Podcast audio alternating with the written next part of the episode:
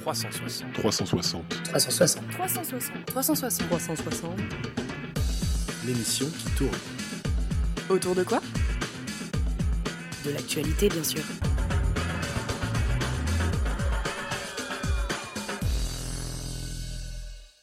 Et bonsoir à tous et bienvenue dans 360, l'émission qui fait le tour de l'actualité. On s'excuse d'abord pour l'énorme retard que l'on a pris, une préparation un tout petit peu plus longue d'émission.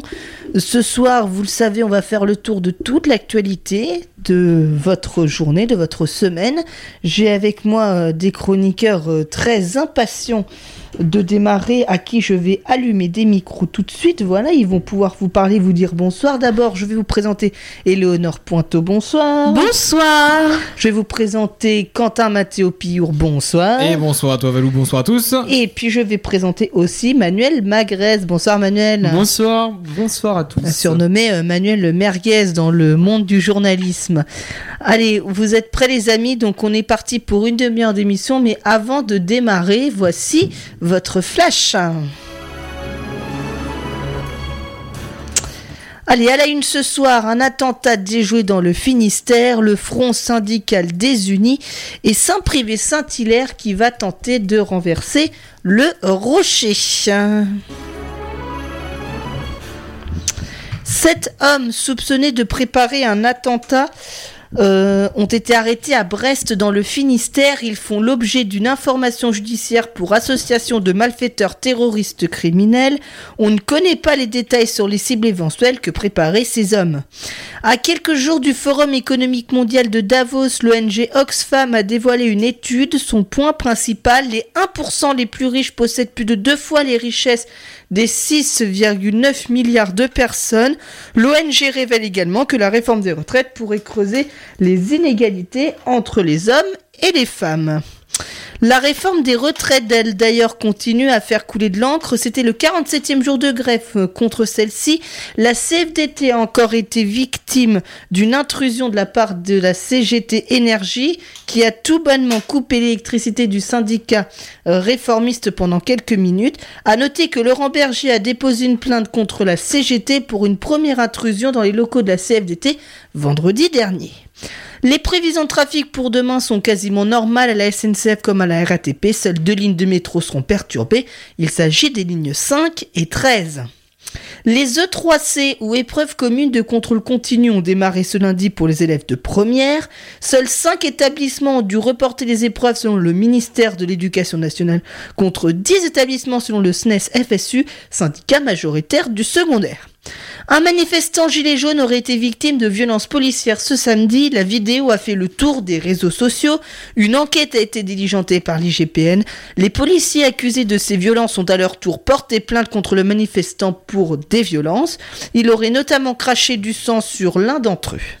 En sport, Saint-Privé Saint-Hilaire va tenter un nouvel exploit en 16e de finale de Coupe de France. Ils affrontent l'AS Monaco. Coup d'envoi à 21h05. Sachez que le tirage au sort des huitièmes de finale a été effectué hier soir. Le PSG se déplacera à Pau. Toute l'actualité du football, c'est demain soir évidemment dans 4-4-2, votre émission foot, dès 21h sur Radio TTU. Pour terminer, un point météo pour vous signaler que le département des Pyrénées-Orientales est placé en vigilance orange par Météo France pour pluie, inondation et neige verglas en cause. La tempête Gloria qui sévit dans le département. C'est la fin de ce flash. Alors évidemment, on reviendra sur toute cette actualité à la fin de cette émission, si ce n'est que maintenant on va démarrer et on va commencer par toi, Éléonore. L'orientation, c'est le mot au cœur de nombreuses discussions dans les lycées depuis le retour des vacances de Noël. Éléonore Pointeau nous explique. Effectivement, c'est le moment pour les élèves et étudiants de choisir leur orientation. De nombreux moyens sont mis en place pour les accompagner et afin de trouver leur voie et de faire leurs vœux sur Parcoursup. Parcoursup, c'est la plateforme de l'enseignement supérieur qui est de retour. La phase d'inscription commence ce mercredi 22 janvier. Pour une majorité des élèves présents sur cette dernière, cette période est consacrée aux portes ouvertes, au forum ou au salon d'étudiants. La plateforme Parcoursup se déroule en trois phases. La, première concerne les inscriptions. Les portes ouvertes des établissements vont se prolonger pendant toute la période. Les personnes concernées devront envoyer leur dossier, remplir leur vitae, excusez-moi, et la lettre de motivation. Puis les résultats d'admission seront donnés dans les mois à venir. Des réponses positives ou négatives seront données aux étudiants au mois de mai. Ensuite, une troisième phase dès juillet sera mise en place pour ceux n'ayant pas obtenu du résultat positif. Ils pourront formuler 10 vœux et être acceptés dans des formations jusqu'au mois de septembre. Ah, C'était très complet. Euh, si, si, il reste encore une partie ici. euh, effectivement, des salons d'étudiants et du lycéen sont mis en place dans différents départements. Alors que permettent-ils? Eh bien, Valou, ils permettent aux élèves de découvrir des écoles ou des universités qui pourraient les intéresser dans le cadre de leur avenir. L'objectif est de donner la possibilité aux jeunes de trouver un établissement qui leur correspond, c'est-à-dire un endroit où ils s'épanouiront et où ils seront motivés à travailler. Dans ces forums, des représentants comme des professeurs ou des étudiants seront présents. C'est l'occasion de poser des questions ou de se renseigner sur les filières supérieures. Des conseillers d'orientation scolaire peuvent aider les étudiants à trouver leur voie. Cependant, les choix sur l'avenir de la personne ne sont pas déterminés par le conseiller. Il ne faut pas oublier que c'est à l'étudiant de connaître et de choisir où se diriger. Eh ben, écoutez, ça me paraît très logique et très sensé comme conseil. Euh, Racontez-moi juste très rapidement, cher chroniqueur, vous, comment vous êtes arrivé à, comme étudiant en journalisme à l'UT de Lannion Expliquez-nous, est-ce que vous, vous avez fait ces fameux euh, forums Euh, Est-ce que vous avez fait ces forums du lycéen, ces salons du lycéen, ces salons d'étudiants? Racontez-moi. Éléonore, par exemple? Alors, bah, en fait, moi, pour expliquer, j'ai fait un, bac littéraire et, en fait, donc, je vais déjà faire euh, une, école de journalisme. Et à l'époque, en fait, il y avait l'école de Tours. Donc, en première, j'ai fait, euh, j'ai tout simplement fait euh, Le les portes ouvertes euh, de l'EPJ Tours, qui était en, en DUT à l'époque et qui maintenant est passé en master. Et puis en terminale, il s'est avéré qu'il n'y avait plus le PJ Tours. Donc, euh, donc j'ai été faire les portes ouvertes de Lannion et c'est comme ça que j'ai découvert à peu près enfin Lannion et son école et ça m'a donné fortement envie en rencontrant d'autres élèves, euh, d'autres étudiants, excusez-moi, de, de deuxième année, de première année et euh, donc ça m'a pas mal aidé euh, à constituer mon dossier et à me motiver euh, dans mon projet euh, professionnel. Ok, très rapidement, QM Bah écoute, euh, pour être tout à fait honnête, moi j'avais donc euh, déjà émis le souhait de partir en journalisme, enfin faire des études de journalisme euh, quand euh, c'était à la fin de ma seconde, donc début première.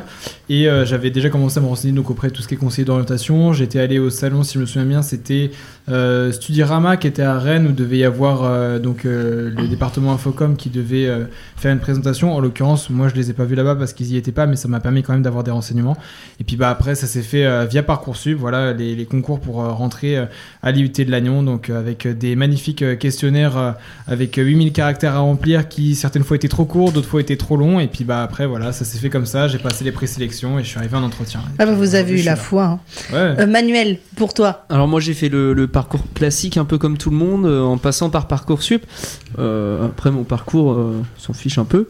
Euh, mais ce que j'aurais aimé savoir c'est, euh, bah, on va suivre le dossier, mais est-ce que euh, le système Parcoursup euh, va s'améliorer euh, puisque c'est quand même la troisième année que, que le système euh, est en route et on a eu des problèmes euh, déjà euh, sur les deux premières années.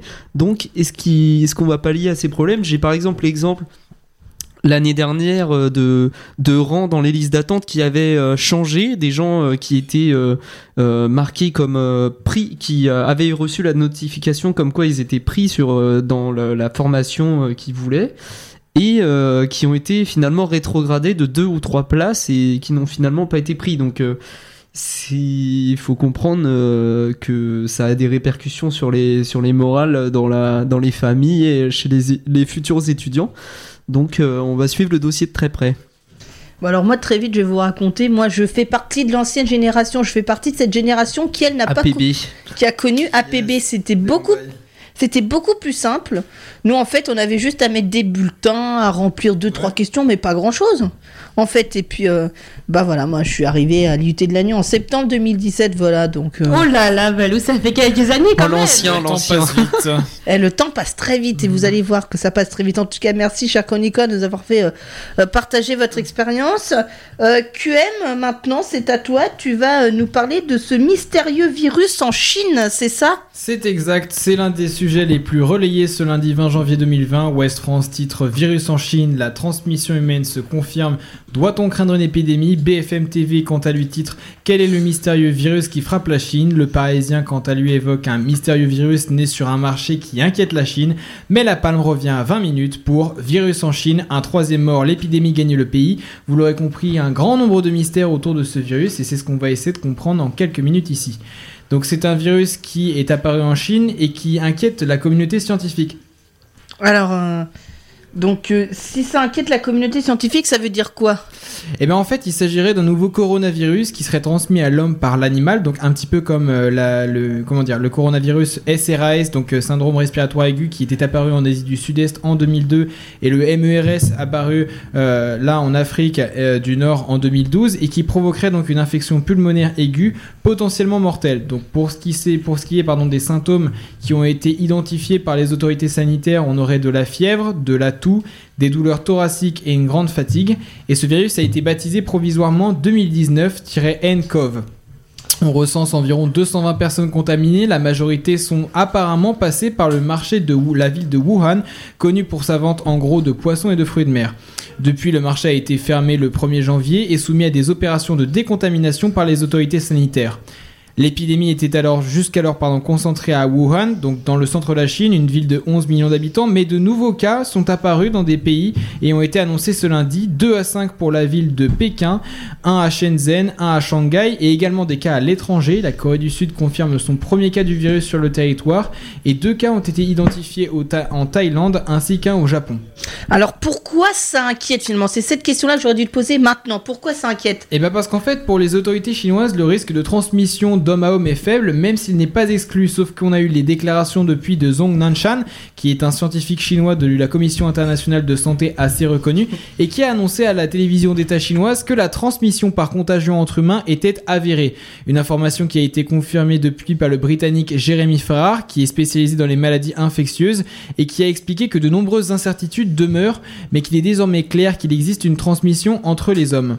Ce virus donc serait apparu pardon, en décembre 2019 et soulève l'in- soulève l'inquiétude avec l'approche du Nouvel An chinois, donc une célébration euh, en Asie du Sud-Est qui pardon, qui fait que pas mal de personnes voyagent dans les transports en commun, donc comme le train, les taxis, les bus, mais également en avion, ce qui pourrait augmenter le risque de transmission et la propagation à d'autres pays à proximité de la Chine. Les personnes contaminées en Corée du Sud, la personne pardon, contaminée en Corée du Sud est une chinoise de 35 ans et elle aussi était en provenance de Wuhan. Pour le moment, on dénombre 3 morts, avec tous les patients étant hospitalisés à Pékin dans un état stable et traités pour une pneumonie. Le virus, comme on le disait, est semblable à 80% au SRAS observé en Asie du Sud-Est en 2002-2003, dont on rappelle qu'il avait fait 774 décès pour plus de 8000 personnes contaminées, mais la gravité serait plus faible que le SRS selon les informations reprises par West France. Une inquiétude également à l'étranger où les mesures se multiplient. Les aéroports aux États-Unis filtrent les vols en provenance de Wuhan depuis vendredi dernier et la Thaïlande a promis de renforcer ses contrôles. Écoute, QM, c'était très clair. Moi, maintenant, QM, j'aurais une question. Si jamais ça se passait en France, qu'est-ce qui se passe si on découvre ce genre de virus? Est-ce qu'il y a quelque chose qui est prévu? Est-ce que... Alors normalement, j'imagine, je me suis pas renseigné sur le sujet parce que je Moi non plus, c'est pour ça que je te posais la question. Je, je pense qu'à mon avis, les autorités sanitaires feraient la même chose. Là, la différence qu'on a pu avoir, et à voir si ça se reproduit en France, mais c'est que ce qui inquiète la communauté scientifique mondiale, c'est qu'apparemment les autorités sanitaires chinoises auraient minimisé le nombre euh, de personnes contaminées. Euh, et c'est ça qui poserait problème en fait, parce qu'on a donc euh, des, données statistiques qui sont euh, fournies par les agences sanitaires chinoises, mais qui sont ensuite démontrées. Et c'est ça en fait le problème, parce que euh, on a des informations qui sont assez différentes entre les officiels et les personnes qui ne sont moins officielles, mais pour autant spécialisées dans le sujet. Et c'est ça en fait, à mon avis, qui inquiète les différents États qu'on peut trouver autour, parce que justement les autorités chinoises décident de ne pas jouer franc jeu et les différentes autorités sanitaires de pays étrangers se demandent à quel jeu elles peuvent bien jouer et pourquoi tentent-elles de minimiser ce nombre de victimes. Et euh, juste une question, et après on fera une toute première pause musicale. Est-ce que vous êtes hypochondriaque? C'est-à-dire, est-ce que vous avez peur de tomber malade, cher chroniqueur? Dites-moi, très honnêtement. Non, pas du tout. Manuel, non. QM, Non, non. non plus. Alors, moi, Éléonore j'ai déjà un rhume et une otite, mais sinon, euh, sinon je ne suis pas du tout inquiète de tomber malade. Et, euh, et je suis certaine que dans, dans chaque pays est mis en place euh, des, des situations, euh, enfin est envisagé au moins des situations pareilles au niveau des maladies. Bah, la gravité du virus a fait qu'immédiatement il a été analysé étudié. Donc, euh, comme on le disait, la Chine a rapidement réalisé et partagé avec donc euh, le reste du monde la séquence génétique de ce nouveau coronavirus. Donc, ça, c'est le professeur Adam Kamrat Scott de l'université de Sydney qui l'annonce. Et ça a permis de mettre euh, sur pied un test spécifique pour identifier ce cas, un test qui est déjà distribué aux différentes autorités sanitaires. Et derrière, en fait, ce qui se passe, c'est ce que je disais tout à l'heure, c'est que ce sont les scientifiques du centre de recherche de l'Imperial College à Londres euh, qui, en fait, se sont rendus compte que pour que la ville ait exporté trois cas vers d'autres pays, il aurait fallu qu'il y ait beaucoup plus de cas que ce qui a été annoncé. Donc ça, ça a été expliqué à la BBC par le professeur Neil Ferguson euh, et qui se dit très préoccupé par la situation. Donc voilà, on a euh, d'une part un enjeu sanitaire scientifique et d'autre part euh, un enjeu, on va dire, politique avec un manque de transparence chez les autorités sanitaires chinoises. Donc affaire à suivre, on va voir comment ça se passera. Eh bien écoutez, oui, on suivra. Manuel. Alors euh, là, Très vite. Par, par rapport au, à ce qui est fait, ce qui aurait, ce qui pourrait être fait en France, euh, je, donc là on a les agences régionales de santé en France qui sont, qui s'occupent de ce genre de, de problèmes et euh, qui peuvent prendre des mesures de, de quarantaine euh, imposées à- aux personnes qui sont, euh, qui ont des maladies infectieuses transmissibles. Et donc les personnes peuvent. Ouais, ça a été le cas par exemple pour Zika ou pour Ebola par exemple. hein. Des cas qui sont revenus en France, on les prend en charge dans des chambres en quarantaine. Je crois qu'il y a des hôpitaux spécifiquement qui peuvent accueillir ce genre de malades. Bon, écoutez, ce que je vous propose, c'est qu'on fait une petite, toute petite pause musicale et puis on revient euh, tout de suite. On va écouter euh, euh, The Look du groupe Métronomie.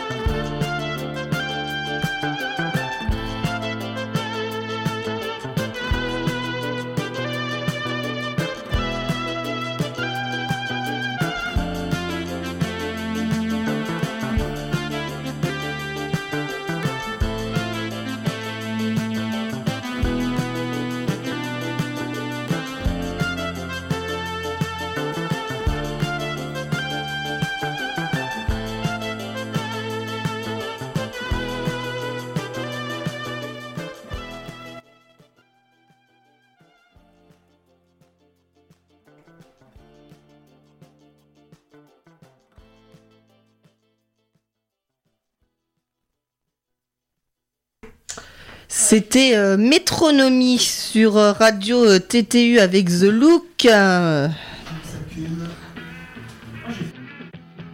360. 360. 360. 360. 360. 360. L'émission qui tourne. Autour de quoi? De l'actualité, bien sûr.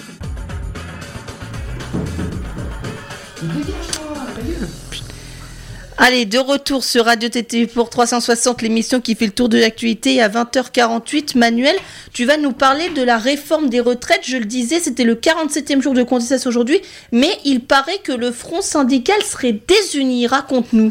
Alors oui, ça ne vous aura pas échappé, les syndicats se chamaillent en ce moment. Dans l'après-midi, des syndicalistes ont envahi le siège de la CFDT pour la deuxième fois en une semaine. Ces actions sont intervenues après la fin annoncée par la centrale réformiste du combat contre la réforme des retraites. Les cadres de la CFDT se sont targués de l'avoir remportée face au gouvernement. Les syndicats considérés comme plus durs ne l'entendent pas de cette oreille. Philippe Martinez continue d'appeler à la mobilisation après que Édouard Philippe ait annoncé le retrait temporaire, il faut le préciser, de l'âge pivot qui n'est qu'un détail pour la CGT, Force ouvrière et solidaire par exemple. Les quelques militants à envahir les locaux de la centrale syndicale réformiste ne sont pas les seuls à s'opposer à ces cadres. Alors, euh, du coup, Manuel, explique-nous euh, ce qui va se passer maintenant. Alors, euh, oui, alors, le- qu'est-ce qui se passe euh, chez les syndicats réformistes C'est ça, voilà. Qu'est-ce qui se passe chez eux Excuse-moi. Oh, les relances, ça va pas ce soir. hein. Ah non, ça va vraiment pas ce soir. On n'est pas prêt du tout. Faut qu'on vous explique. On a fait ça en deux spies. Donc euh, voilà. Vas-y, Manuel. Alors, la gêne se ressent aussi dans les rangs de la CFDT où certains militants revendiquent leur envie de continuer le combat, considérant que les décisions des cadres ne vont pas dans leur sens. Alors, est-ce que la fracture entre la base militante et les cadres des syndicats va s'étendre? On le saura dans les semaines à venir, mais en tout cas, ce qu'on sait, c'est que le gouvernement s'en frotte les mains. Alors, on va arriver donc demain au 48e jour de grève. Euh, je je l'ai dit en titre, le trafic va être quasiment normal, que ce soit à la SNCF ou à la RATP. Seules deux lignes vont être perturbées demain soir, euh, demain, donc la ligne 5 et la ligne 13. Les RER vont circuler normalement sur toutes les lignes A, B, C, D et E, du coup gérées par la SNCF. Euh, un coup pour rien de cette intersyndicale qui a tenu 48 jours et qui euh, lâche. Bah, on, sent déjà que le début a commencé euh, très fort avec une euh, forte mobilisation, mais forcément, euh, les gens qui font grève, euh, bien, faut qu'ils aient un salaire hein, à la fin, et donc pour qu'ils puissent vivre, pour qu'ils puissent se nourrir, il faut qu'ils aient un salaire. Et donc c'est très handicapant pour les gens qui sont mobilisés de, de, de se voir amputer de, de la quasi-totalité de, de leur salaire. Donc euh, c'est surtout pour des, euh, euh, pour des enjeux économiques que la grève semble s'être ralentie. À savoir, on précise que l'UNSA a déclaré donc ne plus faire grève à partir d'aujourd'hui, mais pourrait reprendre vendredi, qui est une nouvelle journée d'action interprofessionnelle, c'est ça? C'est ça. Et donc, euh, et on a aussi, euh, bah, l'UNSA aussi euh, prétend vouloir changer les modes d'action pour des modes d'action qui mobilisent moins d'efforts financiers pour les militants.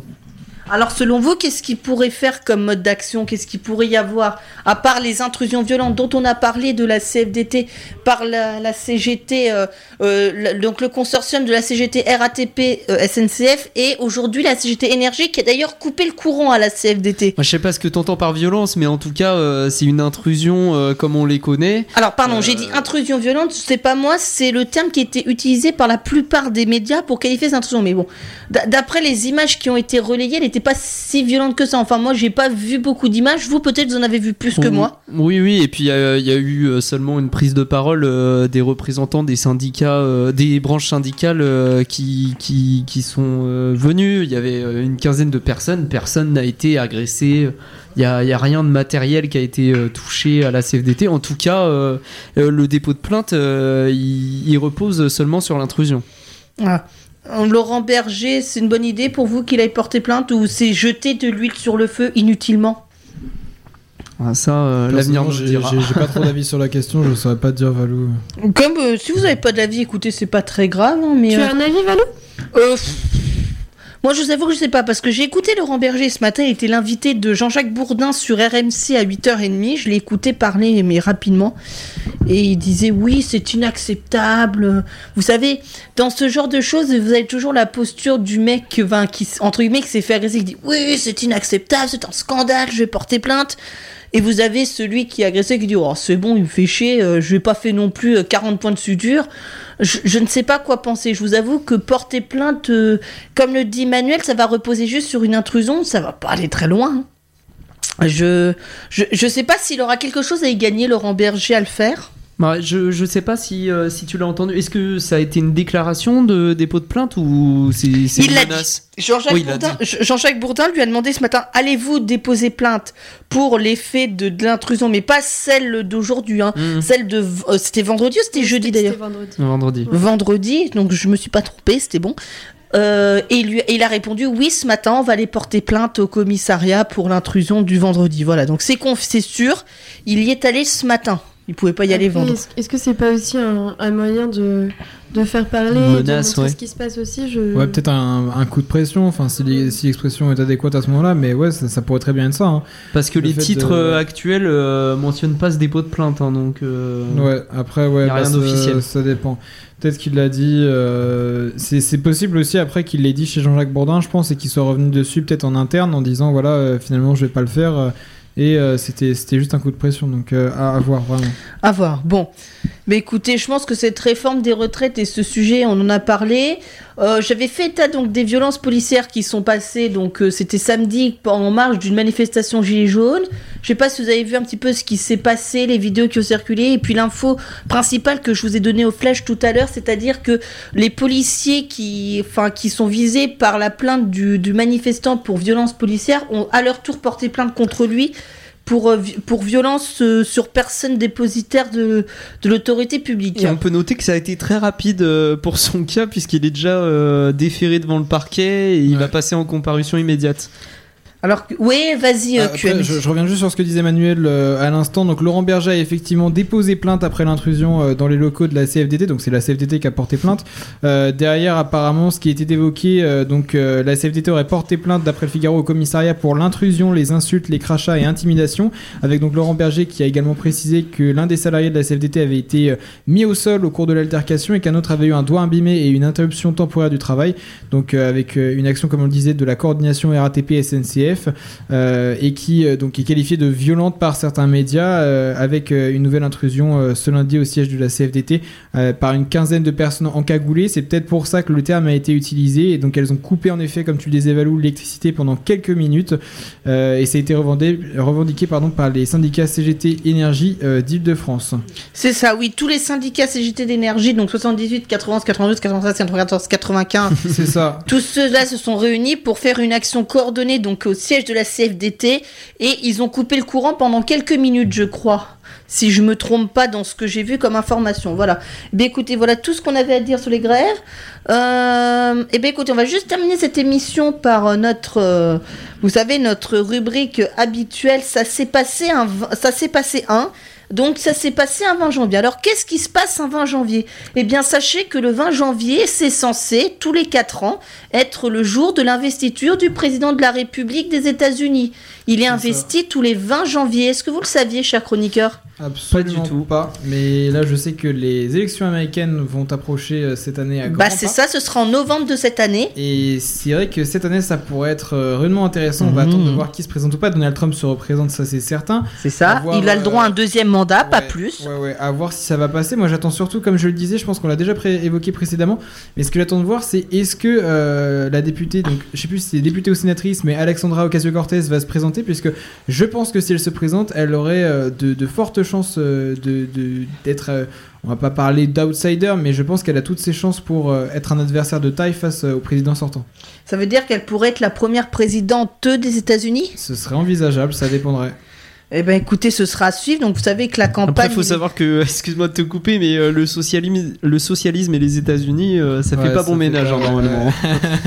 Mais à voir, à Voilà. voir, parce qu'elle a quand même pas mal de support euh, donc, euh, dans, dans, dans tous les États-Unis, donc je pense que ça, ça pourrait fonctionner. À voir, en fait, tout va dépendre de- des, des Ouais. prochains mois et de ce qui va se passer. Alors, euh, cher chroniqueur, est-ce que vous êtes amateur de montagnes russes? C'est possible, ouais, ça, ça m'est arrivé. Eh bien, sachez que le 20 janvier 1884, les premières montagnes russes mécaniques sont construites à Coney Island, proche de New York. Oui. Voilà. Vous le saviez peut-être. Le 20 janvier 1946, le général de Gaulle démissionnait du gouvernement provisoire de la République française. Vous savez, en l'absence d'une constitution qu'il a vu d'un projet de constitution. Le 20 janvier 1961, c'est John Fitzgerald Kennedy qui est devenu le 35e président des États-Unis. Mhm. Il sera assassiné euh, deux ans plus tard à Dallas, hein, on le sait.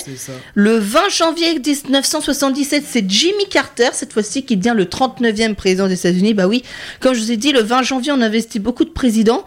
Euh, vous le savez que le 20 janvier 1980, il y avait une prise d'otage à l'ambassade d'Amérique à Téhéran. Ouais. Le saviez-vous? 56 otages américains faits prisonniers le 4 novembre 79. Elle a eu le 4 novembre 79, la prise d'otage. Et ils sont libérés à Alger en, ce, en 20 janvier, le 20 janvier 81. Le 20 janvier 86, le président François Mitterrand et Margaret Thatcher s'entendent sur la construction de ce qui deviendra le tunnel sous la Manche. C'est ça. Voilà, c'était en 1986. Et il sera ouvert le 6 mai 94. hein. Le 20 janvier 92, il y a eu l'accident d'un Airbus A320 de la compagnie Air Inter qui s'écrase sur le mont Saint-Odile en Alsace. Il aura fait 87 victimes. En 93, Bill Clinton devient le président de la République des États-Unis. Le 20 janvier 95, on inaugure le pont de Normandie. Je sais pas s'il y a des Normands parmi vous Absolument pas. ou des gens proches de Normandie. Eh bien, c'est le dit 20 Mont janvier.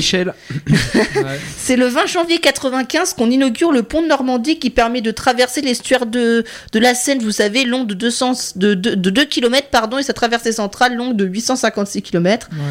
Eh bien, le 20 janvier 2020, c'était le jour de la réouverture du Parlement de Bretagne à Rennes, plus proche de nous, Ah. puisque vous savez, il avait été incendié, enfin, il avait été ravagé par un incendie le 5 février 1994. Le 20 janvier 2006, une explosion se produit dans une mine de cuivre de Carola Agustina à Copiapo au Chili. Voilà. Euh, et c'est deux camions qui sont entrés en collision et qui ont bloqué la sortie de 70 mineurs. La mine a explosé. Voilà. Sinon, le 20 janvier 2007, il y avait une épidémie de grippe aviaire en Indonésie et en Égypte. Voilà. Le 20 janvier 2009, Barack Obama est devenu le premier président noir des Yes. États-Unis, Ça, évidemment. souviens, ça. Et puis, sinon, eh bien, l'hôtel intercontinental de Kaboul en Afghanistan, il y a deux ans, était attaqué par les talibans, faisant 40 victimes, dont 15 étrangers. Voilà. Ok, Ce qu'il fallait retenir et ce qu'il Bah, fallait. merci beaucoup Valo pour cette chronique qui nous apprend un peu plus euh, Bah voilà. chaque, euh, chaque lundi sur les événements qui ont pu se dérouler euh, à, cette, euh, à cette date. C'est Mhm. vraiment une bonne chronique, j'aime bien. Et sachez qu'il y a deux ans, Paul Bocuse nous quittait. C'était Oui, un 20 Chef janvier étoilé, dont L'un des 2018. restaurants vient de perdre une étoile. Le Ah restaurant. oui, on l'un en des a pas parlé, ça c'est vrai. C'est vrai qu'on n'en a pas parlé, mais ça soulève pas mal de, de tensions, pas mal de questions dans le milieu de la restauration, de la gastronomie et plus précisément de l'attribution euh, donc euh, des différentes récompenses et distinctions euh, culinaires. Et c'est un sujet sur lequel nous pourrons éventuellement revenir dans la prochaine euh, émission si toutefois euh, l'actualité se poursuit là-dessus. Mais c'est vrai qu'il y a eu pas mal, pas mal d'articles euh, ce week-end et euh, même aujourd'hui sur ce sujet. Était-il intouchable Personne ne le Ah sait. bah Monsieur Paul était intouchable, il faisait une très belle cuisine, il a perdu ses trois étoiles au guide Michelin, le pauvre. Non, il en a perdu qu'une. Il en a perdu qu'une. hein. Ah bon, il n'a pas perdu ses trois, j'avais Non, vu. mais et, et en plus, souvent dans les, dans les médias, on dit Paul Bocuse a perdu. Ouais, alors il est qu'il est mort, mort. il a rien perdu. hein. Ouais. il n'a rien perdu, mais c'est son, C'est son restaurant, équipe. C'est ouais. son restaurant, qui, Son restaurant à qui qui on a a perdu, retiré euh, une étoile. Merci de le préciser, Manuel. C'est très bien. Bon, écoutez, je crois qu'après avoir dit ça, on peut mourir tranquille. Enfin, le plus tard possible, mais on peut. Ce que je vous propose, les amis, c'est qu'on se retrouve la semaine prochaine, lundi prochain, à partir cette fois-ci de 20h. On fera une émission complète cette fois-ci. Je vous le promets. voilà. Et euh, je vous souhaite à tous une excellente soirée. Est-ce qu'on se, est-ce qu'on se quitte en musique, Valou, ou pas? On pourrait avec Michel Berger et Mademoiselle Cheng, ça vous Eh dit ben, Oui, Eh bah, oui, on peut, on se quitter avec. Michel Berger. Je me souviendrai que tu n'as pas passé la musique que j'ai proposée, Valentin. T'inquiète pas, on réglera nos comptes à Oui l'extérieur mais, des locaux. oui, mais sauf que je, je ne pouvais pas passer trois musiques vu le temps d'émission qu'on C'est avait. pas faux, c'est Tout de à notre faute, fait, on a dû merci. commencer. On la, on la Nous passera la semaine Michel. prochaine. Promis, je m'en souviendrai, C'est d'accord bien rattrapé. Allez, je vous souhaite une excellente soirée et à la semaine prochaine. Ciao.